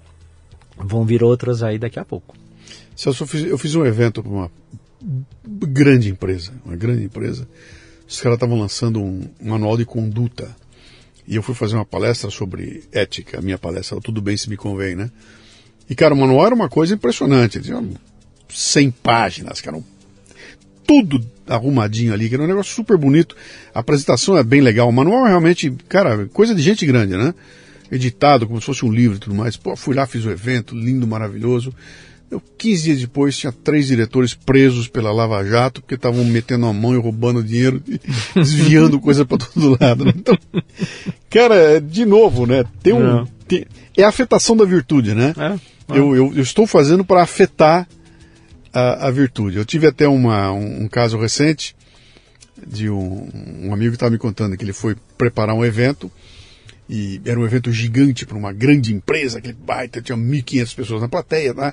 E o evento era tão grande que teve que ter dois palcos com duas telas, tudo acontecendo de forma simultânea, e aí eles toparam com um problema, né? Que era o seguinte, cara, tinha que ter alguém para fazer a linguagem de sinais. E aí qual é o problema, cara? São dois palcos com duas telas, e não tem como botar a pessoa de sinais, não dá pra botar na tela, ela vai ter que ficar em algum lugar. Agora, se ela ficar em algum lugar, o, o surdo vai olhar para ela e não vai ver o que está acontecendo no palco. E aí começou uma confusão, cara, como é que faz? Eu, mas, pô, mas tem que saber como é que é. Aí, quem sabe a gente aloca os surdos para um lugar, né? Bota ele no lugar e eles ah, ah, ah, fizeram um levantamento e descobriram que a quantidade de surdos na empresa era um. que, um. que isso. E o cara, pô, quantos tem? Um. Ué, mas se é um, a gente bota um iPad na mão dele, faz ele fazer a coisa. né, né. Aí eu virei para ele e falei, cara, você não entendeu ainda, bicho? o intérprete de Libras não é para esse um. É para os 1499 olharem Ah. para aquilo e falar, ai que lindo, cara, olha, a empresa tem uma preocupação. Ela está preocupada com essa imagem que ela vai passar ali. Porque se tivesse preocupada com um, cara, ela resolveu o problema do cara na hora lá, vem cá, eu vou botar para você, você vai sentar na frente do intérprete, vocês vão juntos assistir, resolve o problema dele. Não, mas precisa mostrar que tem essa, essa grande, essa preocupação, porque aquilo é bonito de ver, né? Que é a tal da afetação da, da, da virtude, né? Eh, Cara, mas a hora que a água bater na bunda, esse negócio não se sustenta, bicho. Não, su- sustenta. não, não, não sustenta porque é, é, é- é legal essa história que você contou, né? Me, me, me ocorre assim, acho que nem a empresa sabia que tinha um surdo, né? Acho que não. É, Porque é- é, é, senão ela não teria dado essa condução de termos um problema, não. E ali, literalmente só tinha um problema, né? Uma única pessoa surda. Mas não sustenta, Luciano. Não, eu acho que é, o dilema das empresas hoje é, é esse, né? É, tem que fazer o que é o certo, mas tem que dar certo. E essas coisas estão antagônicas, porque fazer o que é o certo, não à luz das minhas réguas, mas hoje em dia estou muito mais exposto como marca, como empresa, então estou sendo escrutinado o tempo inteiro. Mas eu também tenho que entregar o resultado. Então, eu imagino que as empresas hoje, não por outra razão, né? A, a gente vê tanto é, a a questão de saúde mental, o burnout nas empresas, porque elas viraram trituradores, máquina Sim. de moer gente. Sim. Né? Eu estava lendo uma matéria essa semana, uma molecada de 28 anos com burnout. Com burnout. Eu liguei e falei, meu, burnout. Burnout sou eu carregando um cardan nas costas lá no Parque Anhembi, cara, de terno e gravata. Um cardan de 90 quilos em dois, cara. Que- Virando noite sem dormir, Oi, cara, sem computador, sem celular. A feira vai abrir às sem- 8 e o Sem o internet, sem merda nenhuma, se vira, cara. Ah. E essa era a turma que tinha que ter burnout, né? Ah. E no entanto tá essa loucura, quer dizer, tem uma pressão. Tudo isso que chegou para facilitar a vida da gente, na verdade, trouxe é. um tremendo complicador, né? Porque é. essa própria exposição que você falou, cara, as empresas hoje tem um monitor no Twitter. É. O Twitter é capaz de destruir a, a, uma empresa em você já, teve essa, você já teve essa experiência de legitimamente ter uma experiência ruim? Você vai para o Twitter e posta alguma Sim, coisa? Sim, imediatamente. Quantas vezes, cara? Isso depois de você ter gasto todos os canais Sim, de negociação. Cara. Você fala, tá bom, eu vou expor o seu... A hora que você faz isso, alguém rá... Porque é, é a operação abafa. Quatro ou cinco vezes já aconteceu comigo, empresa grande aí, cara. Eu não consigo resolver, eu vou no Twitter, dou uma tweetada, Pronto. em meia hora, ô, oh, o que está acontecendo aí? É. Ah, por que, que ele entrou? Não é. foi por convicção. Não, constrangimento. Constrangimento. Foi constrangimento. Exatamente. É, então, é. essa pegada é legal, cara. É. Quer dizer, para evitar o constrangimento, eles vão e resolvem o problema que poderia ter sido resolvido lá atrás. É. Se o canal funcionasse. É. Aí você vai falar com o cara, o 0800 não atende, larga você pendurado, uma é. gravação conversando com você, te joga num, num looping, você fica dando volta, volta, não consigo resolver, cara, quer saber alguma coisa, cara? Eu vou vou constranger esses caras, aí é. acontece. Eu, eu tava com um problema com a operadora de, de, de, de, de é, televisão, né, do, do, cabo, eu não, eu não conseguia conversar com ninguém, tinha tentado tudo. Aí você cai numa gravação e fala assim, experimente tirar o aparelho, experimente, Sim. Falo, meu Deus do céu. Porra. Aí, quando eu finalmente, três dias depois, o técnico veio em casa e falou assim, olha senhora, eu vou lhe dar uma dica, da próxima vez, vai direto na opção, quero cancelar meu plano. Sim. Imediatamente ele falou, vai lá, você vai ser atendido, por que você quer cancelar? Aí a hora que você falar, eu falo, não, peraí, eu mando um técnico agora. Sim. Eu conversei com o pessoal de companhia aérea, que eu tava. Eles trabalham com a, é, o pessoal do, do back, back office, né? E falei, cara, a pior coisa do mundo deve ser atendente de companhia aérea no aeroporto, porque a hora que o voo é cancelado, o cara vem Nossa. todo mundo matar e aquele é um horror. Como é que vocês lidam com aquela situação? Porque aquele é constrangedor, né? O cara falou, não, a dica lá dentro é o seguinte, que atende quem grita mais. Quem, resolva o problema de quem grita mais, porque esses contaminam o grupo como é. um todo, né? É. Que é a coisa do constrangimento. De novo. É, você vai lá para se constranger. É. Eu já resolvi a coisa assim, cancelar é, linha telefônica celular lá da, como é que é aquela que era o rádio no começo? Que era, é o, era o Nextel, né? É Next, era, era, Nextel, acho que era. Cara, nada, minha filha foi lá e minha filha me liga, pai, eu tô aqui na frente do cara, o cara, não, não, vai, não. Eu falei, me deixa falar com ele. Não, eles não têm autorização de falar no telefone. Como assim? O cara falou, não, não, não. Ah, pera um pouquinho. Peguei o carro, fui lá, sentei na frente do cara, só quando eu dei o um murro na mesa, cara. Na, na, na, frente de todo mundo. A hora que eu dei o um murro na mesa e pau! Tem que resolver esta merda que eu gritei, que ficou todo mundo assim. Aí o cara, rapidamente, ele resolveu o problema. Quer dizer, porra, cara, precisa chegar no, no, no constrangimento, aí não, não tem convicção. É. Não há convicção, cara. É. Então, é, acho que essa é a grande, a grande pegada, cara. Se, é. eu, se eu tenho convicção, e acho que aí está o nó da questão toda, o, o, o Celso. Quem tem convicção topa até investir em coisas que são incertas, né? Sim. Olha, eu vou botar um dinheiro aqui Sim. na reputação, eu não consigo medir. Eu não sei se vai dar certo lá na frente. Eu, eu não sei se eu conseguirei ter uma planilha que vai me dizer quanto foi de retorno, mas se eu intuo que isso é bom. Isso é, é, sabe aquele indicador que é, tem um é. indicador que você consegue medir, é. tem o que você consegue perceber, tem o que você consegue sentir. Né? Então, cara, eu percebi, eu senti que as coisas estão melhores. Cara, quem tem culhão para bancar um investimento que não consiga aparecer numa planilha como resultado, cara? Qual é o resultado do dólar que você botou aqui? Isso está pior, cara. Piorou, né? É. Então, vou voltar para o começo da nossa conversa. Olha aqui, ó. Se você pega um ambiente onde as pessoas não têm autonomia, estão uhum. com medo, uhum. Né, não tomam decisão sem ser em com, consórcio. Uhum. Ó, eu sou o diretor, mas só vou aprovar se os outros diretores assinarem. Quer dizer, num ambiente como esse, cara, acreditar, comprar briga, bancar um investimento em algo que é incerto, é cada vez mais difícil, cara. É. Aí, aí nós, eu tô fudido. É. Eu tô fudido. É. Porque eu vou mostrar pro cara que o, anuncia no meu podcast ah, quanta sandália vai vender esse anúncio? Sei lá. Vai vender nenhuma sandália, cara. Mas aqui eu vou te ajudar a construir a marca. Bobagem, cara. Isso é, é. bullshit. É. Mas é, é, porque as relações estão assim também. Como esse cara não sabe quanto tempo ele vai ficar na empresa, ele, ele, ele tem o seguinte dilema. Ou eu estou há muitos anos e quero ficar porque eu sempre entendi como é que essa banda toca e ela não toca diferente, então eu não vou desafinar. Ou é assim, cara, eu estou aqui pensando no próximo. Então, eu tenho relações descartáveis, a uhum. gente está muito assim, Então, cara, eu se eu não fizer agora, não, não vou fazer porque não estou preocupado com o longo prazo. Eu estou preocupado em entregar o resultado deste ano e ter um belo bônus, e isso me credenciar para o Red Hunting e falar assim, traz aquele cara que ele arrebentou na empresa. A que custo? Não sei, mas... Trombamos na lealdade. Lealdade. Trombamos na questão da lealdade lá É, atrás. é. Quer dizer, se eu sou o cara que tenho lealdade, eu não estou preocupado em um Red Hunter vir me, me tirar daqui. É, é. Aconteceu comigo na Dana, cara. Teve uma época Ah, que me então. chamaram. O cara me chamaram, uma empresa me chamou para conversar. Eu fui lá, os caras falaram, pô, legal, tá aqui, você vem para cá. Eu, que eu fui, eu fui no diretor, de, no vice-presidente de RH da empresa. Sentei com ele e falei, ó, é o seguinte, recebi uma proposta assim, assim, assim, assim. Eu ganho 10 aqui, os caras estão me prometendo lá, sei lá, 30, né? Ah, só que é o seguinte, cara, aqui eu tenho uma história, eu tenho 20 anos aqui, cara. Lá eu vou ter que começar de novo. Cara, eu não quero ir para lá, mas cara, eu tô balançado. Como é que a gente faz? E os caras, espera um pouquinho, né? me promoveram para diretor Uhum. e ali eu, eu mudei a minha carreira lá dentro, mas foi, foi muito transparente ah, Uhum. ah, de um para outro. né? Aliás, nem sei por que que eu tô... Porque a gente está falando da, da, da, da, pressão Da, do lealdade, da lealdade. da- da- eu É. não quero sair, É. entendeu? Mas eu acho injusto É. eu, eu, eu assimilar todo o prejuízo porque eu não quero sair. É. E eu cheguei na empresa e falei, cara, tá aqui, tô botando claro para vocês, eu não quero ir. Mas, cara, olha aqui, você recusaria um- uma coisa É. dessa aqui? E ele olhou e falou, não, realmente, é uma, é boa... Pera aí que nós vamos... nó- A gente também não quer te perder. Então nós vamos... Foi bom para todo mundo. É.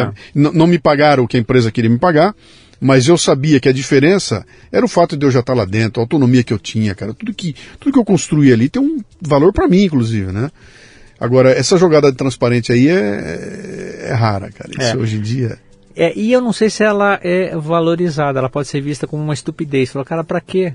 Sim. Sabe, você abriu o jogo, já vão fazer outra leitura. É, Não, é, e outra, é uma você- fraqueza. Você quer ficar quanto tempo? 20 anos na empresa? Você é louco, cara. É isso. Tem que ser, é, vai subindo. É cinco anos aqui, cinco ali, cinco ali, É. cada vez mais alto. É. Então não, não, há, não há lealdade, cara. Não tem, É. não tem engajamento para valer, né? E eu acho que esse é o grande desafio que as empresas hoje enfrentam, né? porque como é que elas trazem essa, essa, essa cultura de eu, eu, quero, eu quero que as pessoas se sintam bem e felizes, etc. Mas o paradoxo é o resultado tem que vir e ele não vem, É. não vem. De novo, vamos tomar na cultura, cara. É, E, e eu vi isso acontecer na empresa lá. Chegou uma época que ela tinha se desvirtuado tanto, cara, que você sentava numa reunião de diretoria, tinham seis diretores, quatro eram da cultura da empresa, que você via que os caras estavam, e dois vieram de fora. É. E esses dois não tinham nenhum compromisso com coisa nenhuma, cara. Tira, corta, bota fora tudo que eu vou obter resultado. Os outros quatro falaram, não, pera um pouquinho, não pode tirar. É. Isso, pera, tem uma história aqui, cara. Quando você tira isso aqui, você tira esse cara, você está levando embora o conhecimento dele. Tá? É, e não é assim. Não, Troca um de 10 por dois de, de 3. Não é assim. Vai se perder alguma coisa no meio do caminho, né? É. E, mas, cara, isso pare- parece que nós estamos falando de outro mundo, cara. Isso eu não sei se essa coisa é valorizada hoje. Eu, eu acho, acho que acho que não e sim ao mesmo tempo, porque é, embora o discurso seja a gente tem que valorizar o jeito de ser e a cultura e etc tal, mas eles também não sabem como manter isso, não sabem como alimentar e atrair mais talentos, né? Porque há uma, há uma a gente está num- num- numa dinâmica de relações que elas são rasas, superficiais, elas são rápidas e, e, e se não der certo você troca, se não deu certo você parte para a próxima, né? tanto a empresa que te contrata quanto você que está lá. É, mas ao mesmo tempo, Ó, me perdi aqui. Não, aí aparece o, Cé- o Celso vem aqui falando assim, o amor. Olha o amor, Ah, vamos não. amar, vamos. Não, você sabe que não, não, não. Então, então vou te dar uma outra aqui. Eu lembrei o que eu ia falar. É, eu não ia dizer o seguinte, né? Ao, ao mesmo tempo, assim, eu fiz, eu fiz vários trabalhos para várias empresas, né?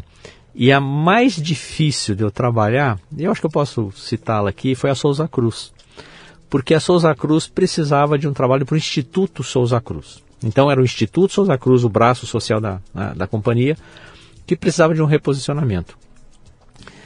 E eu tive uma enorme dificuldade em, em- em montar uma equipe de trabalho, porque ninguém queria trabalhar, porque era o Instituto Souza Cruz, que é uma companhia que faz cigarro e Sim. tudo certo, né? É, é, realmente é um produto né, que, que, que é controverso e, e, a própria existência da empresa e tudo mais. Tá. De tudo que eu vi no instituto e depois, claro, que eu é, conversava com os, os, diretores da época, e como tem muitos anos, ninguém mais está lá, eles me deixaram uma lição que eu carreguei para a vida e que todas as vezes que eu apliquei deu certo. Que eles falavam assim: a solução eu já tenho, agora eu preciso construir o problema. Porque a questão é que muitas vezes a gente vai pensando e apresentando a solução e se as pessoas não entenderem o problema, elas não vão, não vão comprar. Sim. Então, essa questão, se você tratar é, do ponto de vista dos valores, da, da virtude, ou, ou que, que, são parte da solução, ou são a solução, é, o, seja o diretor de RH, seja o, quem estiver na sua frente, ele vai dizer, tá, mas qual é o problema? Então eu passei em muitas situações a, a inverter. Eu, eu parto da construção do problema. Uhum. E, e, é na construção do problema, quando você consegue mostrar para ele qual é o tamanho do problema que ele tem, se ele não tiver a diversidade da empresa, se ele não tiver um ambiente é, que, que, que não, não seja da porta para fora socialmente responsável internamente não, é que ele se toca do tamanho do equívoco ou do risco ao qual ele pode estar tá sendo submetido e aí e aí vai para um outro caminho e é, é, tem uma briga aí. Você acabou de descrever para mim o post-it, lembra do post-it? Lembro. Alguém inventou uma cola que não cola. Que não é. Para que serve essa merda aqui? É. Tá inventado, e agora? Vira o post-it lá na frente. É, mas é feito para não colar, você não entendeu. Aí alguém fala, ah, você não precisa de uma coisa rápida. É, exatamente isso. É, é uma dificuldade. É. Bom, meu cara, vamos caminhar por, finalmente aqui. Você lançou um livro? Eu lancei um livro, livro, A Decisão de que o Mundo Precisa. O que, que, é o livro? Esse livro nasceu, do, bom, primeiro que ele, eu, eu tinha vontade, não, é, um pouco antes da vontade veio o seguinte, tinha uma situação que era muito recorrente na minha vida, que era, você está num, num, aeroporto, está numa sala de embarque, de férias, do, qualquer situação, se alguém falar, ah, puxa assunto, o que, que você faz? Aí eu contava, trabalho com consultoria de responsabilidade social, ajudo as empresas montarem institutos, fundações, escolherem causas, criarem departamentos, pessoas, nossa, que bárbaro, trabalhar com isso, ajudar as ONGs e ajudar o meio ambiente, acho incrível, mas cara, eu não tenho tempo, não tenho talento, não, não, não posso doar, não tenho dinheiro, e, mas acho fantástico quem faça, quem apoie, seu trabalho é necessário e tal. E aquilo começou a me incomodar. Quer dizer, pô, as pessoas têm uma fantasia de que a gente realmente tem problemas que são tão grandes que parece que a gente não vai dar conta e não vai conseguir lidar com eles. Né? É muito difícil. E não é, é você dar uma virada de chave na sua vida. Acho que existem coisas que você pode fazer para se sentir melhor, engajado numa postura que, no final do dia, é uma postura de uma ética perante Sim. a vida. E aí eu elenquei quais eram os argumentos que mais me davam. Eu falei assim, eu vou desconstruir esses argumentos. E tive a ideia. E aí fui conversar com uma amiga, Roseli Boschini, que é dona da editora Gente. Os filhos estudaram na mesma escola, a gente era pais da escola, então. E eu falei, ah, conversar com ela, falei, Roseli, eu queria escrever um livro, mas não tenho a menor ideia de como é que faz, como é que escreve, como é que é esse mercado. Ela falou assim, ah, eu vou te contar. Então o livro é assim, assim, assim, a editora faz isso, faz aquilo, não sei o que. No final ela falou assim, olha, se você quiser escrever um livro, é, eu te indico algumas editoras de amigas que podem se interessar. Agora, se você quiser começar uma carreira de autor, é comigo, porque eu não lanço livros, eu lanço autores. Uhum. É diferente. Aí eu falei, opa, gostei. E ela falou, então, se você topar, porque a gente não vai parar num livro só, é uma carreira, é uma outra dinâmica, e eu, eu faço o teu livro. Acho até que seu livro não vai vender, mas ele é um livro necessário, por isso eu quero fazê-lo. Então eu escrevi a decisão de que o mundo precisa, sete caminhos para você sair da indiferença e deixar um legado pela sociedade, é, onde eu desconstruo esses, esses sete argumentos que eu mais ouvia. Não tenho tempo, não tenho dinheiro. Aí eu vou colocando, né? Para escrever esse livro, eu, eu, embora eu fosse relativamente conhecido dentro do setor que eu trabalhava, eu não era um cara conhecido nacionalmente, não estava em redes sociais, nem nada. Então eu falei assim, como é que eu vou fazer afirmações aqui que as pessoas vão dizer, mas quem é esse cara dizendo isso? Então o que, que eu fiz? Eu comecei no prefácio do livro, na introdução, eu trago, na época, lancei em 2019, o relatório do estado do mundo que o Fórum Econômico Mundial de Davos solta, e que ele dizia assim, olha, a gente está partindo para um modelo de país em que está muito cada um para si. E todos os problemas que são sistêmicos e do planeta estão deixando de ser, de ser tratados. Na época eles falavam dos refugiados, mudanças climáticas, porque os países estão se fechando. Não vai dar certo uma sociedade que pensa egoisticamente. Peguei nesse relatório, fui buscar um outro relatório de Harvard, que tem a Universidade da Felicidade, a mais antiga pesquisa, desde 1928, os caras estão pesquisando quais são as raízes da felicidade. E com o mesmo grupo de pessoas. Então começaram a pegar o meu bisavô, meu avô, agora estou eu respondendo a pesquisa. Uhum. E a, a, o resultado que eles têm até hoje e seguem fazendo é assim, é, estão nas conexões humanas. Pessoas que têm conexões são mais felizes, né? E o terceiro que eu peguei foi a epidemia da solidão, um fenômeno que foi identificado na Inglaterra, em pesquisa. Muita gente buscando o sistema de saúde, eles têm algo parecido com o SUS, pedindo remédio para depressão, pensamentos suicidas. Isso pré-pandemia. Pré-pandemia. Pré-pandemia. Pré-pandemia. E aí, por quê? Ah, porque eu me sinto muito só, sou uma pessoa muito solitária. Casado, com filho, com, trabalhando, relações. Aí o governo inglês falou assim, cara, tem alguma coisa errada. Fizeram uma pesquisa, 15% da população se declarava solitária sem ser sozinha. E, e aí qual foi o, o experimento que fizeram? Criar um programa chamado Conectores Comunitários. E o Conectores Comunitários conectava pessoas com, com organizações, cada uma libra investida economizava seis em remédios no sistema de saúde. Eu juntei essas três coisas para dizer o seguinte: olha, a gente está realmente se tornando pessoas que estão se isolando, e, e um caminho para você se reconectar com a sua humanidade, você ser melhor para você, para os seus, para sua família, é você buscar essas conexões. E aí no livro eu vou na minha pegada, que é falar de, de organizações e projetos sociais, dando os exemplos tal. A, o livro performou super bem, ele está em segunda edição, ele deve ter vendido acho que uns 7 mil exemplares, aí 4 mil da primeira e já está batendo uns 3, 3,500 da segunda. Não sei se vai ter uma terceira edição, acho que não. Ele já cumpriu um papel. Mas o livro me deixou dois legados. Primeiro, porque quando eu ia falar do livro, as pessoas falavam assim: nossa, muito bacana ter livro. Cara, mas aquele negócio da epidemia da solidão, aquilo pegou, hein? Aquilo, uhum. nossa, que interessante. E aí a gente tem amigos. Eu conversei com uma amiga que é uma grande pesquisadora, que foi, na época, trabalhou com Júlio Ribeiro, na Talent. Ela tem seus 70 anos hoje, ainda trabalha e ela faz pesquisa de cultura e comportamento. Ela faz para Ambev, Rede Globo, mas não é, ela não pesquisa o produto, ela pesquisa para onde a sociedade está indo, o que está moldando o pensamento, qual é o drive e quais são seus comportamentos diante de uma novela, diante de um casal gay que aparece no programa. E aí eu a chamei e ela topou, a Mari topou fazer a, a, a parte qualitativa. Uhum. E na parte qualitativa, entrevistando 15 especialistas da área, neurocientistas, neuropsicólogos, psiquiatras, a gente identificou espectros da solidão, ela fez 60 entrevistas de quali e identificamos sete espectros da solidão, que é diferente de depressão. Uma coisa alimenta a outra, mas são diferentes. E aí, amigos de um instituto de pesquisa de Brasília expandiram isso para uma quantitativa. Então, fomos nacional, cinco regiões, 2.500 entrevistas, margem de erro de 2%, índice de acerto 95%. E aí foi possível responder assim: temos uma epidemia da solidão no Brasil?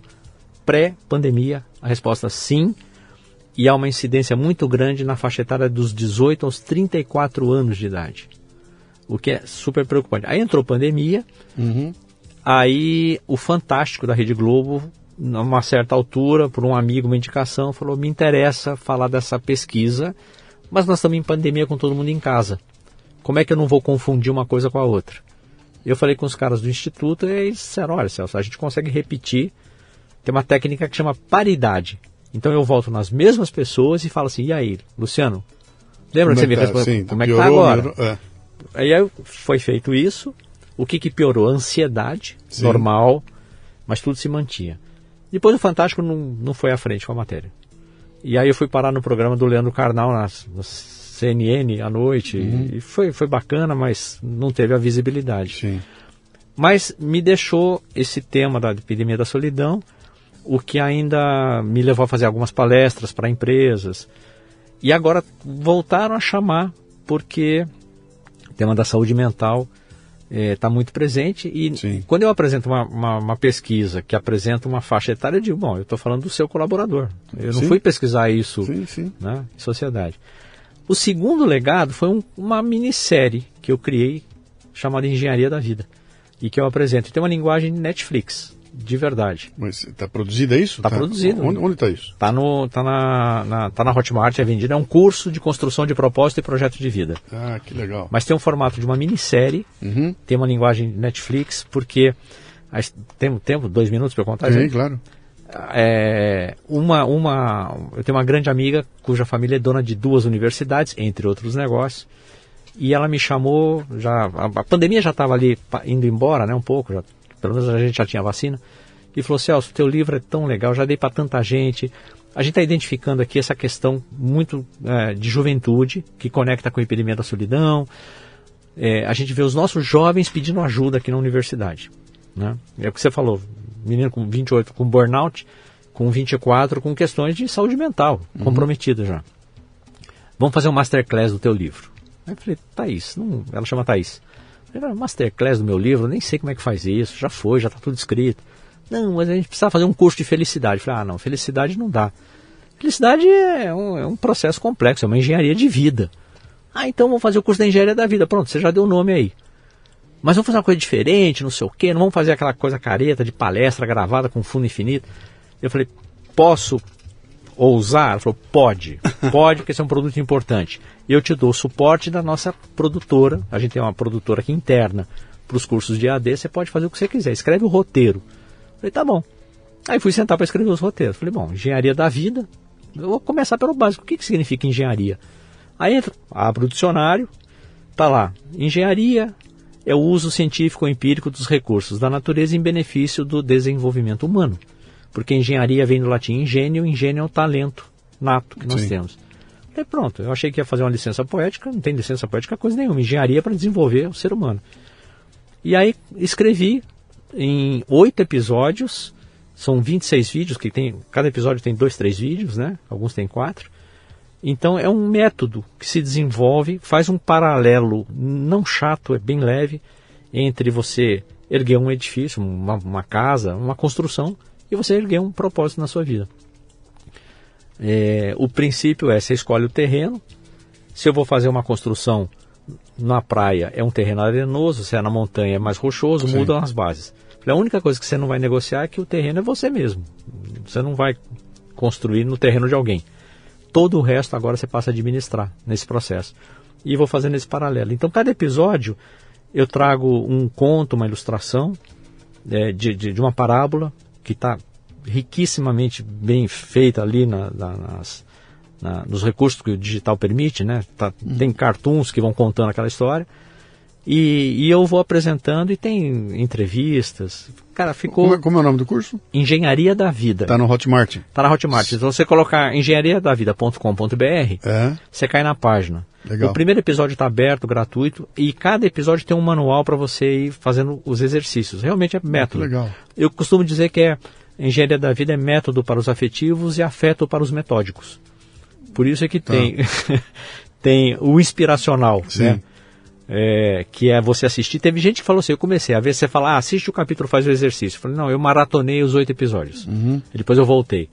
E tem gente que fala assim: não, eu assisti, legal, mas agora me dá o exercício que eu preciso. Esse é o legal. afeto para os metódicos. E o método para os afetivos, para você não ficar só na viagem ah, pô, que legal, tá não sabia desse curso não. É. É, quem quiser encontrar você, como é que como é que te acha? Celso Greco, tô no Instagram. O Greco, Greco tem dois Cs. Dois Cs, graças é. a meu pai, que na família só tinha um, ele achou mais bacana ter dois. E aí botou. E aí eu sempre tenho que dizer Greco com dois Cs. Então é arroba Celso Greco tudo junto. Celso Greco tudo Celso junto. Greco tudo junto. Greco tá. com dois Cs. Tá no Instagram. Tá no Instagram. O livro chama-se? A Decisão de que o Mundo Precisa. Ok, encontra-se a venda na Amazon. Na Amazon encontra. A Decisão de que o Mundo Precisa. Sim. E o curso Engenharia da Vida. Engenharia da tá. tá lá o site. Perfeito. Cara, grande, batemos nosso papão aqui, legal. Eu espero que você tenha aí sucesso nessas tuas implementações aí. Como é que é? Vamos voltar lá? É, é, as, as pessoas, é, as não, não, empresas, não, não, não, é três, como é que é? As três, então. É conveniência ou não? Conveniência, como é que é? Convicção. Convicção. Isso, isso vale para as empresas, vale para a gente, hein? Perfeitamente. Convicção. Convicção. Conveniência. Conveniência ou constrangimento. Constrangimento. É. Então você que está começando a tomar vergonha na cara por constrangimento e que em determinado momento vai passar a fazer por conveniência, transforme isso em convicção, convicção cara, que é. aí você vai fazer. É. Vamos para valer. Como, Excelente. Como cara. dizem em Bauru e dizem lá em Campo Jordão, vamos ataiar, né? Vamos ataiar. Vamos, né? ataiar. Valeu, Celso. Bom te ver, cara. Obrigado. Grande abraço. Muito bem, termina aqui mais um Leadercast. A transcrição deste programa você encontra no leadercast.com.br. Você ouviu o Leadercast com Luciano Pires. Mais uma isca intelectual do Café Brasil. Acompanhe os programas pelo portal cafebrasil.com.br.